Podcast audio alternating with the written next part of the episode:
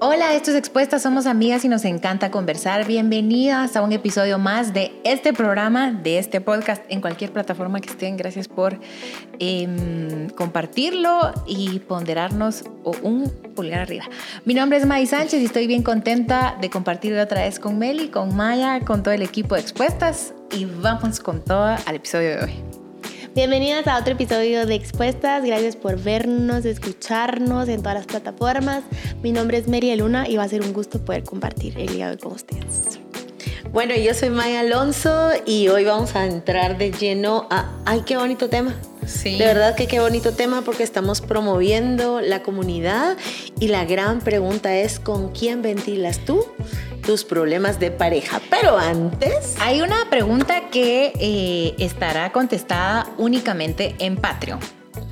Eh, le confesé a mis líderes de la iglesia que me besé con el chico que me gusta, pero considero que los líderes no lo manejaron de la mejor manera. ¿Qué hago?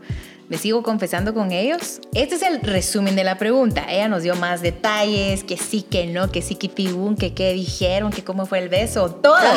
Está nada más en Patreon. Pero solo en Patreon. Solo en Patreon. Y bueno, hoy las generalidades del tema en este episodio, con quién ventilo mis problemas de pareja, algo bien importante de platicar. ¿Con quién se confiesan? Mm.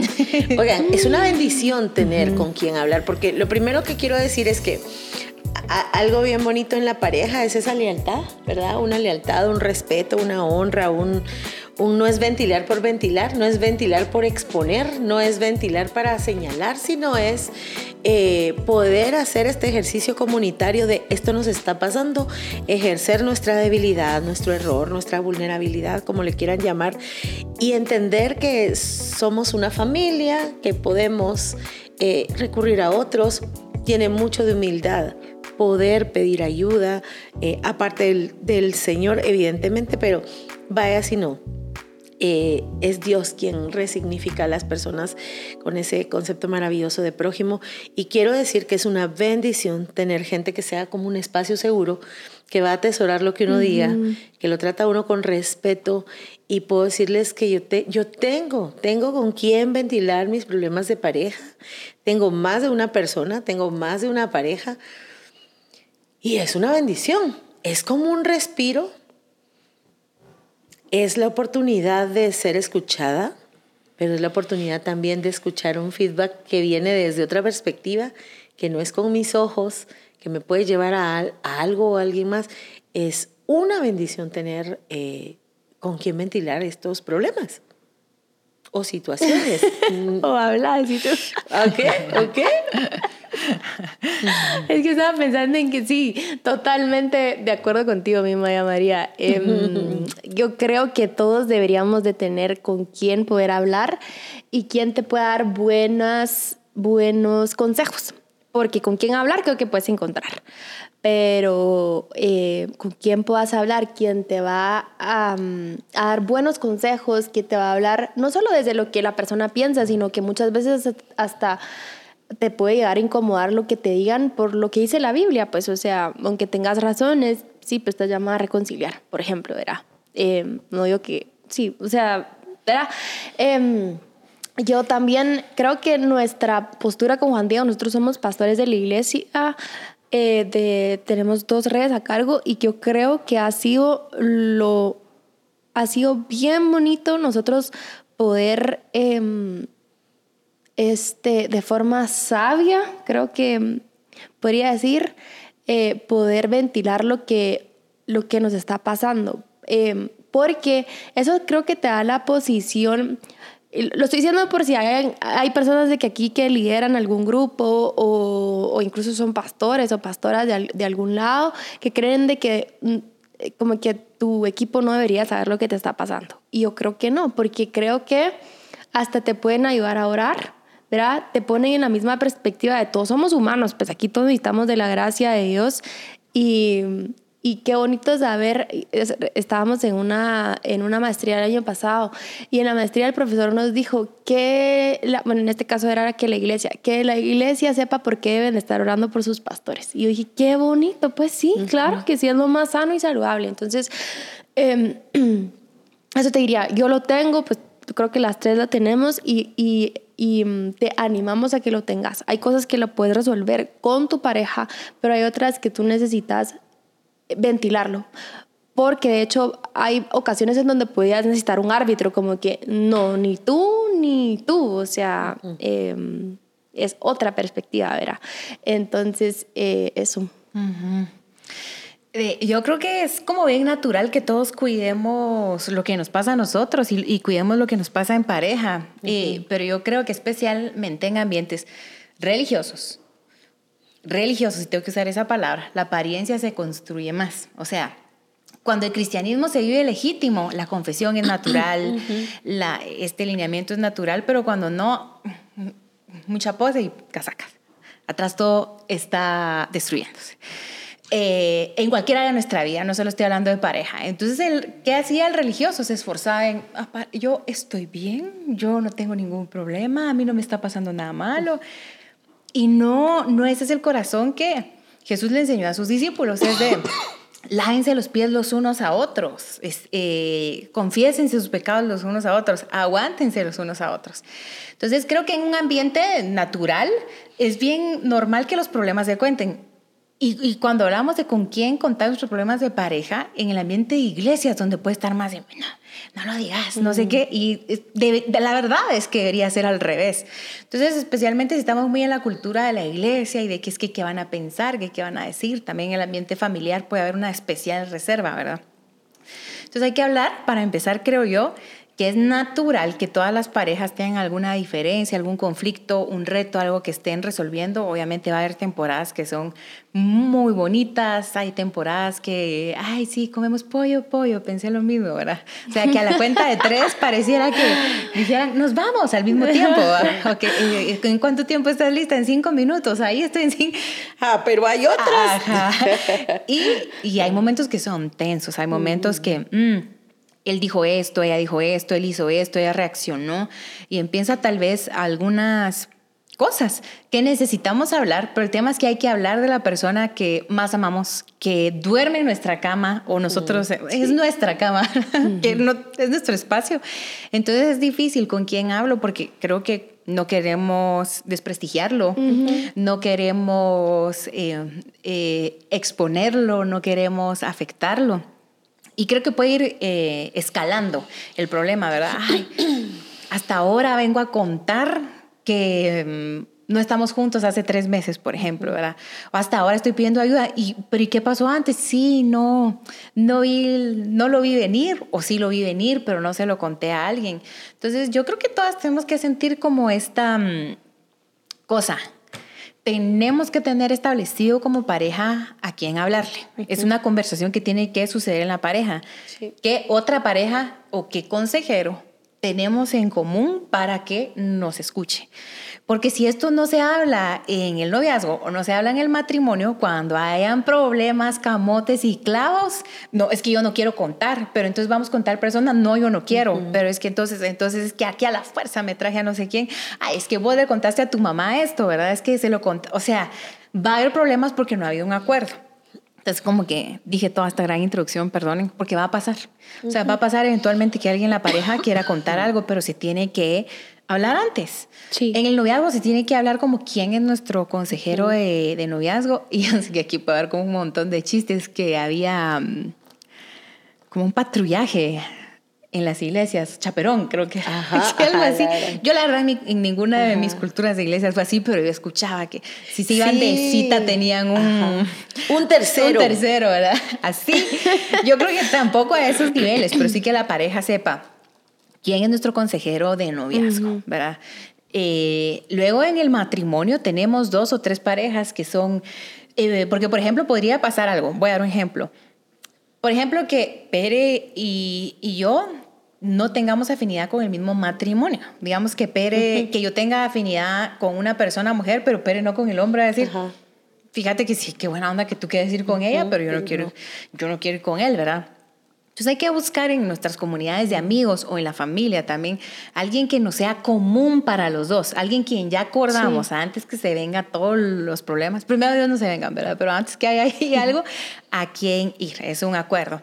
Familia, yo creo que definitivamente es un gran riesgo porque uno como familia se molesta. O sea, si ahorita viene alguien tal vez y me cuenta algo, bueno, la verdad yo soy una persona bastante objetiva. Es una de mis grandes virtudes.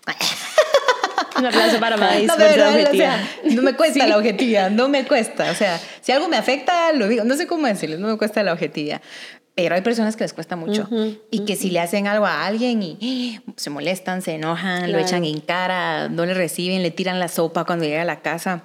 Entonces yo creo que el tema de familia, piénsenlo, medítenlo, o sea, buscar consejería con una familia, a menos que ustedes decían, por ejemplo, una pareja de tíos o que tíos abuelos y que les digan ocasionalmente vamos a estar hablando con ustedes por tal tema, para que ellos sepan que en esta mesa no estamos casualmente hablando de un problema, sino que necesitamos eh, eh, ayuda, ¿verdad?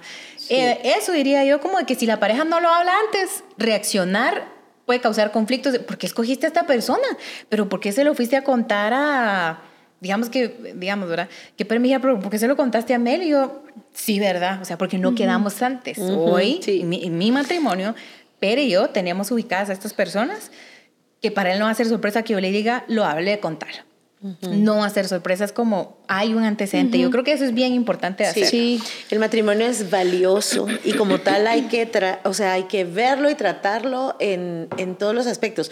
Y me voy a ir incluso también al noviazgo, porque eso también puede ser. De hecho, yo creo que toda la, todas las parejas de noviazgo, todos los seres humanos necesitan mentoría, necesitan eh, tener alguien con quien ventilar lo que es importante para ellos, con quien buscar consejo. Em, y les quiero decir que yo tengo, voy a cumplir 29 años de casada. Y las temporadas en que yo no tenía con quién ir, ah, son complicadas. Y creo que a veces no es que yo no tuviera con quién ir, sino que a veces nuestro corazón nos engaña, entonces solo no querés decir, porque sabes lo que viene detrás. Sabes que va a haber gente orando por ti, sabes que va a haber gente que te va a exhortar, sabes que que el consejo va a venir directamente a lo que no querés hacer. Y entonces cuidado, porque eh, tanto en el noviazgo como en el matrimonio podemos ir a hacernos atrás eh, de ese prójimo que Dios ha puesto a nuestro alrededor. Recuerda que en Gálatas dice que llevar las cargas unos con otros, unos de otros, es cumplir la ley de Cristo. Y saben que estoy pensando en una temporada difícil que tuvimos con el gordo, muy difícil, en donde, después de una temporada difícil, en donde creo que mucho por apariencia, por pena, porque ambos servíamos en la iglesia, no íbamos a contar. En este momento yo te diría, tenés que dejarte pastorear. Hay gente que me ha dicho, no, es que con mis pastores no tengo confianza. Yo en primer lugar diría, primero lo cuestionaría, cuestionaría mi corazón, ¿verdad? ¿De dónde viene esta mi desconfianza? Pero ¿cómo así que me pueden pastorear, pero no les voy a contar? O sea, creo que la lealtad es, o sea, si de plano tu, tu, pastor no te da confianza, ¿cómo te vas a poder seguir congregando? No estoy diciendo que te vayas, estoy diciendo que cuestiones eso que dices, no, no, no, es que no tengo confianza. Sé que hay de casos a casos. Y no solamente puede ser el pastor, pues hay líderes, hay gente madura en la fe. Ancianos. Ancianos de la iglesia y gente madura en la fe, que aunque no tenga ostente, algún cargo en ninguna congregación, es gente en Cristo que te puede ayudar. Pero sí les quiero decir que, bueno, me recuerdo esa temporada y cuando uno no pide ayuda, es que recuérdense que todo lo oculto en se, corrompe, se pudre y luego la misericordia de Dios va a ser manifestada. Y Dios siempre lo va a sacar a la luz para sanarlo. Entonces me recuerdo que muy intencionalmente ambos, creo yo, nos hicimos hacia atrás de no buscar el consejo, de no exponer, mientras que seguíamos viviendo todo como que nada pasara, porque sigues viviéndolo todo, sigues eh, sirviendo incluso, sigues haciendo todo esto. Y luego lo puedo contrastar con una temporada que no fue hace mucho, mucho tiempo, en donde fuimos con nuestros pastores y hablamos todo. Y es, de repente es difícil, eh, es como quitarse esas vestiduras, ¿verdad? Es como quedar al desnudo frente a alguien. Eh, tiene mucho de verdad y la verdad nos hace libres. Eh, entonces yo sí te diría, hay que romper con esa cultura de me callo todo aquello que debería estar confesando delante de Dios, eh, confesando delante de otros, pidiendo ayuda humildemente porque no me las puedo todos, todas, eh, porque no lo sé, porque en este momento me siento triste, porque en este momento me siento sin fuerzas. Y les voy a decir que creo que en esta mesa lo vivimos con mucha naturalidad el pedir ayuda, el contar. Ambas saben cosas de mi vida. Eh, creo que las tres, las tres sabemos cosas de nuestra vida que en algún momento exponemos y mm, yo quiero bendecir mucho a la gente que alguna vez escuchó algo que para mí era importante le dio esa importancia y lo reservó. Cómo bendecimos la vida a toda esa gente que, que entiende, que escucha, que no condena ni juzga, pero no por eso deja de exhortar, pero que nos hace sentir esta confianza de poder salir en cualquier momento, correr y decir, mira, eh, yo no sé si me ha pasado contigo, no recuerdo, Meli, pero contigo eh, por la cercanía que tuvimos al trabajar juntas, pues hasta el poder decir, mira, May, yo pequé, ¿verdad? O sea, poder decir, mira, te quiero contar esto. Esto ha sido una dificultad, una debilidad en mi vida. Y yo creo que es sumamente importante, estés casada o no estés casada, que tú tengas esa gente con quien contar. Y si estás casada, me pareció muy atinado el consejo de Maíz que estén de acuerdo los dos aquí Sí. Y tomen en cuenta que existe otro tipo de ayuda en los terapeutas y profesionales. Yo te voy a decir, eh, busca un terapeuta cristiano. ¿Por qué? Porque, porque tiene la misma cosmovisión que tú del matrimonio. Eh, y tener cuidado con quién ventilas. A veces uno ventila desde el inconsciente o con toda premeditación, alevosía y ventaja. Les voy me voy a exponer en esta. Estaba yo pensando en divorciarme del gordo en una de nuestras crisis, pero así esa fue fuerte y yo en efecto estaba pensando divorciarme del gordo. Y entonces busqué dentro de mis consejeros alguien que, alguien que fuera divorciado. Y fui muy intencionalmente, yo puedo decirte que yo fui como con el hecho pensado porque yo quería que el consejero o quien, quien me diera, ¿verdad? Quien me escuchara. diera porrita. Me diera porra y me dijera, sí, hombre, sí. ¿Saben qué quería que yo escuchar? Sí, hombre, si el Señor puede después de tu divorcio levantarte, ta, ta, ta. Entonces, en mi corazón, engañosito, busqué un consejero que fuera divorciado. Para mi sorpresa, ese consejero era un hombre de Dios y me habló del matrimonio, lo que Dios tenía que hablarme del matrimonio. Mm. Entonces, no hagas trampa al buscar consejo.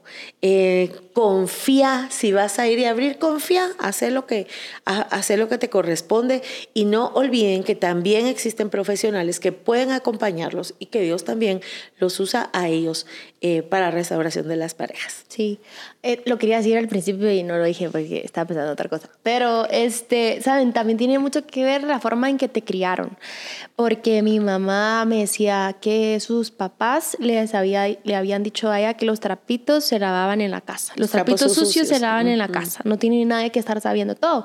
Entonces mi mamá creció con esa idea de yo no puedo ir a contar a nadie nada, pues lo, que- lo que está pasando con mi esposo. Entonces eso no, eso no fue bueno porque tarde o temprano igual estalló la bomba que estaba ahí adentro por imagen, por lo que querrás, que, que no fue bueno. Y me encanta lo que dicen ustedes, que desde el noviazgo deberíamos tener con quién hablar, porque también hemos acompañado a personas de que después em, de que pues, están pasando por algo difícil, lo vienen a hablar, pero durante el, durante el conflicto lo, mucho lo que se decía, ya sea uno o el otro, o el otro lo escuchaba y, y se reservaba en decir cosas, era, nosotros podemos, nosotros podemos, no, no, no tenemos que ir a contar a nadie. Yo creo que esos son, pueden ser así como red flags de decir, "Mm, no, eso no está bien, ya sea porque tú lo estés diciendo o porque estás escuchando lo de tu pareja.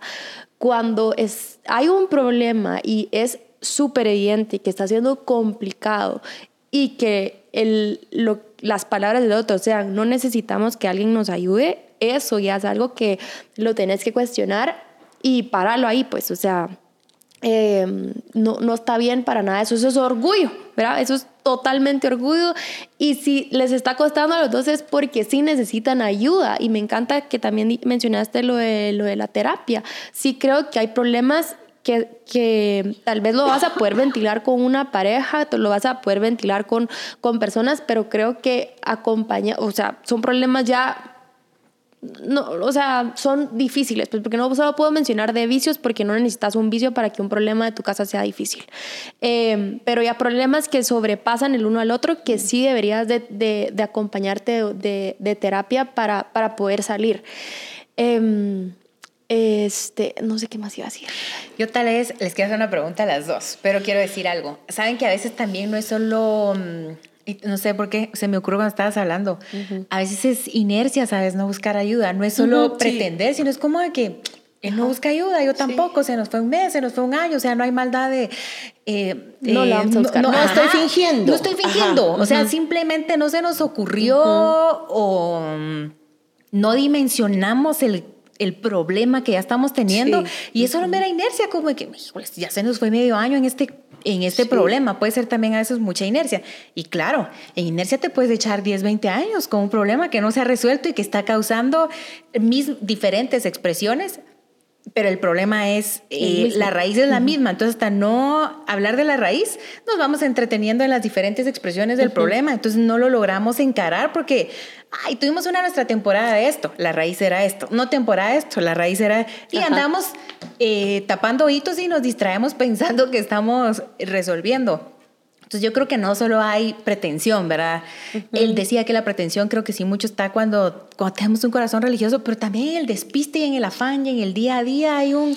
Desconexión. una desconexión. Pero les quiero preguntar a las dos.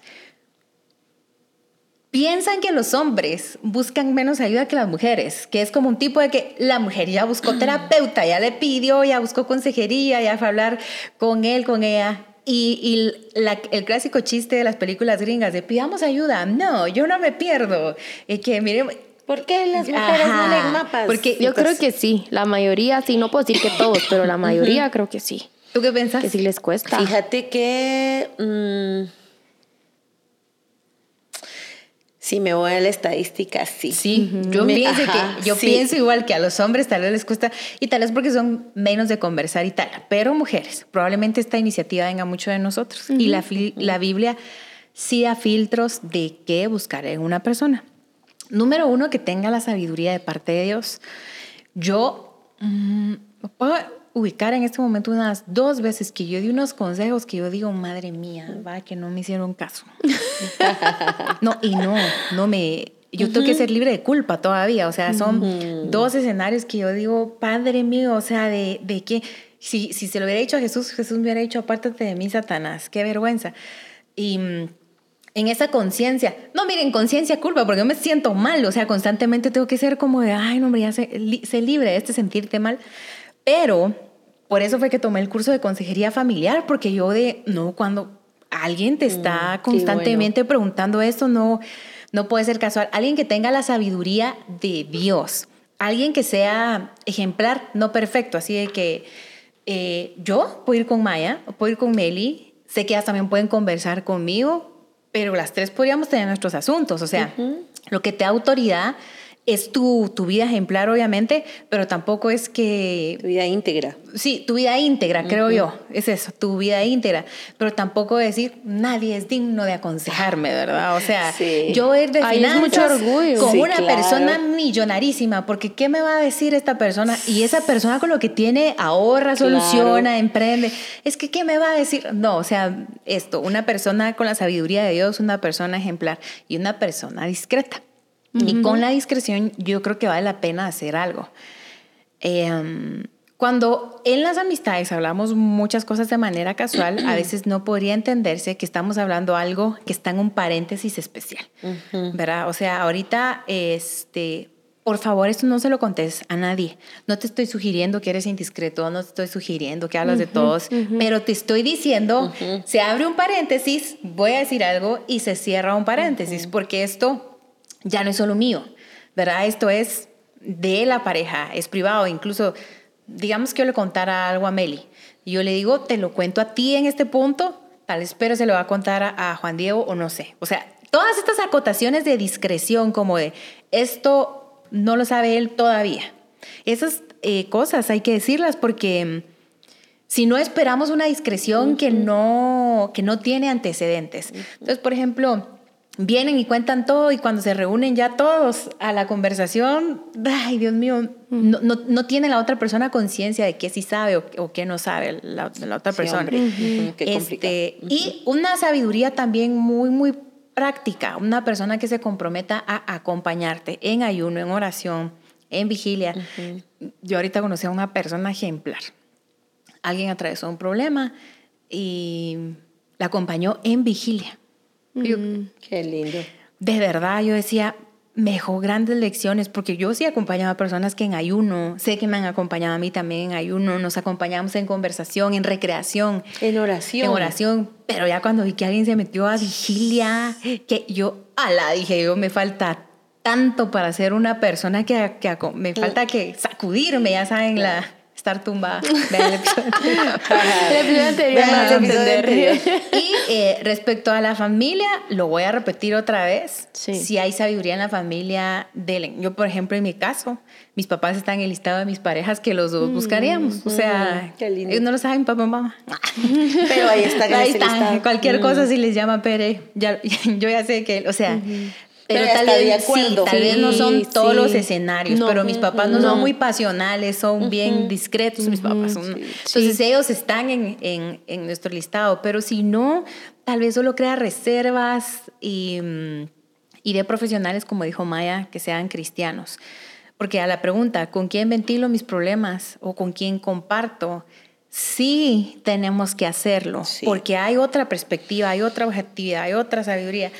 No sé qué le pregunté, le conté a, a la Meli algo, y no sé qué, me dijo así como que tan casual, y yo, a la gran, dije, qué bombazo me está, me está tirando, ¿verdad? Cosas que le contaba a Maya, que Maya me va a decir algo que, a la, sí, no se me va a ocurrir a mí. Y en la comunidad yo voy a encontrar una exhortación, un regaño, una cuadrada que, no, pues sí, Yo quiero decir algo, perdón, solo tengo muy fuerte esto en mi corazón.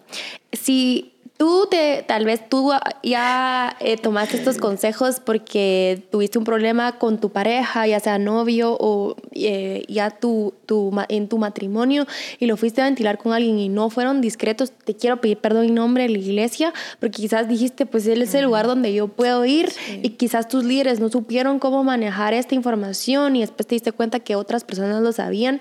Yo te quiero decir de que si eso fue, te pido que por favor perdones. Perdones y no te porque eso puede ser una es algo que tú decís, no, sí, ¿para qué voy a volver a abrirme? Pues si ya me quedaron re mal, me pueden volver a quedar mal. Yo te voy a pedir que, así como hace Jesús, que nos tiene tanta gracia, que hay tanta gracia y misericordia, que sí la tengas con otra persona, porque no te va a hacer bien a ti, a ti, claro, por amargura, resentimiento, lo que querrás, aún si ya lo perdonaste, no es una buena práctica que tú te quedes con tus cosas. Eh, es bueno ventilarlos. Y la segunda que tengo es, em, mujeres, hay que saber dónde ventilar. Y se los hablo directamente a las mujeres, porque quizás tú sos la que, ay Dios, a mí me dicen, con- a mí me deberían decir con quién no tengo que ventilar, porque Raimundo y todo mundo va sabiendo lo que Es pasa en tu casa. Y eso no tiene que ser así. Eso no, eso te, no te hace una persona sabia, una mujer sensata. Sí, porque expusiste a tu esposo por todos lados y, y ahora, ¿a qué hora si te vas a ir a sentar con quien todas las personas con las con quien expusiste a tu esposo para decirle ya estamos bien, ya estamos bien, ya estamos bien, todo bien y después otra vez. No es una dinámica saludable y práctica. Que Dios frene tu lengua y te dé sabiduría con quién debes y con quién no debes ventilar tus problemas. Y creo que para esto te ayudaría esto. ¿Para qué quiero ventilarlo? ¿Verdad? ¿Para qué? Y ese para qué te va a ayudar a, a elegir quién. Eh, consejeros pueden haber muchos.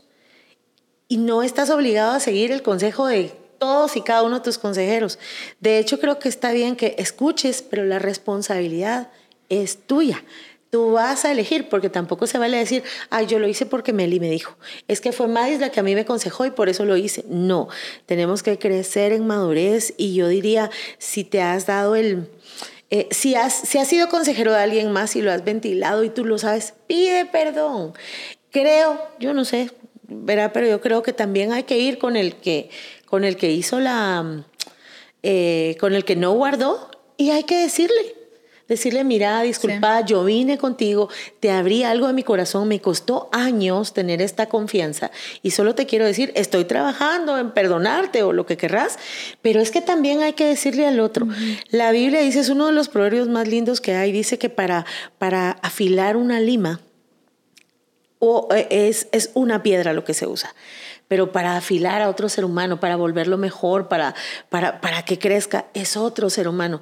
Y que el Señor nos dé la gracia de ser buenos escuchas de alguien más, de proteger esa información tan esencial que nos están compartiendo. Nos están abriendo un tesoro. Cuando alguien te abre lo que duele, cuando te alguien te abre lo que importa, te están abriendo un tesoro. Hay que cuidarlo de esa forma. Y que como iglesia, como iglesia, podamos ser más sanos en ese sentido. Sí.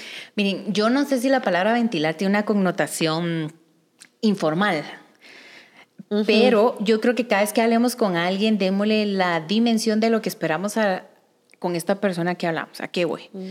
Maya es mi amiga. Eh, digamos que no, o sea, si no, no es mi terapeuta, pero si yo quiero una terapia con ella, le aviso. Maya quiere una terapia. Porque ella no va a tener modo cuata, pues Maya cuando habla y vos, yo también, que sí, que no, ¿me entendés? Si yo quiero una terapia con ella, le voy a decir, Maya, esto es una terapia. Yo tengo una conversación con Meli, pero le voy a decir, quiero desahogarme. Es decir, no le tenés que dar seguimiento, o con esto, quiero llorar. Quiero acompañamiento, quiero que me ayudes a orar. Quiero tu opinión o tu consejo, porque a veces hay una falta de, de comunicación. Pues, por ejemplo, si alguien me cuenta algo y yo a los dos días voy a estar de, ay, ¿cómo te fue en este tema? Bien, bien. Y así como que ya no me preguntes porque quizás solo quería desahogarse. O alguien que es que le conté a tal persona y ahí me dejó, no, no me acompañó, pero no hay una solicitud. Es decir, cuando tú hablas con alguien, ¿qué esperas de esta persona? Acompañamiento, consejería, oración, acompáñame a, a orar eh, referirme a alguien, cómo le hiciste tú con esto, solo me estoy desahogando, ¿verdad? O sea, porque a veces esperamos que las personas con que hablamos carguen nuestro yugo cuando cuando tal vez no fuimos claros al hablar. O a veces la otra persona afanada, preocupada, viendo qué nos consigue, qué nos genera. Yo lo veo mucho con, con Pere. O sea, Pere carga las cosas de las personas y, y él está mm. que mueve que va. Yo digo, ay, Dios mío, el otro ya anda en la playa piscineando de repantufla y mi esposo. Con la otra. mi esposo está cargado. Sí, la claridad ayuda, claro. Sí, o sea, ¿qué tipo de conversación es esta? Meli, Meli también, por ejemplo, es mi pastora. Hablo de los roles, ¿verdad? Sí. Meli es mi pastora. Mi mamá, que está en mi listado, pues es mi mamá, pero si quiero algo, mamá, dame un consejo de mi matrimonio. Ah, va, ella va a saber que le estoy pidiendo un consejo. Si alguien no me pide un consejo, yo me quedo callada. Bueno, me está contando cosas. Hay gente está preguntando. sí, hay gente que aconseja todo el rato y uno así, no, no, no, ¿verdad? o sea, solo me quiero desahogar. No, se, no se trataba de... quiero llorar, nada más, ¿verdad? Puedo decir solo una cosa, ya. Miren, pues esta es una de las preguntas bien recurrentes. ¿Qué hago si él no quiere ir a terapia? ¿Qué hago si él no quiere contar? ¿Qué hago si él no quiere ir a consejería? Esto es lo que yo recomendaría ve tú. Ve tú y avísale, porque hay de casos a casos, ¿verdad? Ahora, no vayas tú a consejería por un problema que solo es de él. Es que a él le pasó esto de chiquito. Eso es una cosa, sobre todo si eres su novia, me explico. Pero yo le digo incluso eh, dentro del marco del matrimonio, es que él no quiere ir a terapia, vaya usted. Es que él no quiere ir a consejería, vaya usted y avísele. Si el consejero lo conoce, mira, yo sí necesito yo sí lo voy a hacer, quiero ir, pónganse de acuerdo, porque esa consejería o esa terapia te va a poner en mejores condiciones de seguir lidiando, de seguir afrontando. Entonces, que él no quiere y ora, Dios es el que convence. Y habla, habla y decirle, esto es, esto yo sí espero que hagas, vamos a hacerlo juntos y si no vas tú, voy a ir yo, con esa claridad. Y respecto a esta pregunta, con quién ventilar mis problemas de pareja. Les repito que no sé si ventilar es como casual, pero con quién hablar de mis problemas de pareja. Con Dios. Dios conoce tu corazón, conoce el corazón de la otra persona, conoce el proceso en el que necesitas sumergirte y a la otra persona, conoce tu vida, tu pasado, tu presente y tu futuro, así que en Dios están todas las respuestas. Eh, si como pareja pasamos un problema y no lo oramos, no lo presentamos delante de Dios, no le pedimos ayuda, ¿por qué vamos a ir primero con todo el mundo antes? Sí. Es decir, vamos primero delante de Dios y Dios hasta nos va a dirigir con, quién, ir, qué puertas abrir. Así es. Entonces confíale a Dios. el estado de tu pareja. Yo creo que Dios es el más interesado que tu relación de noviazgo de matrimonio esté plena, bonita, feliz, divertida, comprometida, formal en lo que debe estar formal y oportuna, llena de propósito. Así que gracias por ver expuestas. Te esperamos en el siguiente episodio y vayan a Patreon a ver la pregunta con más detalles que nos enviaron.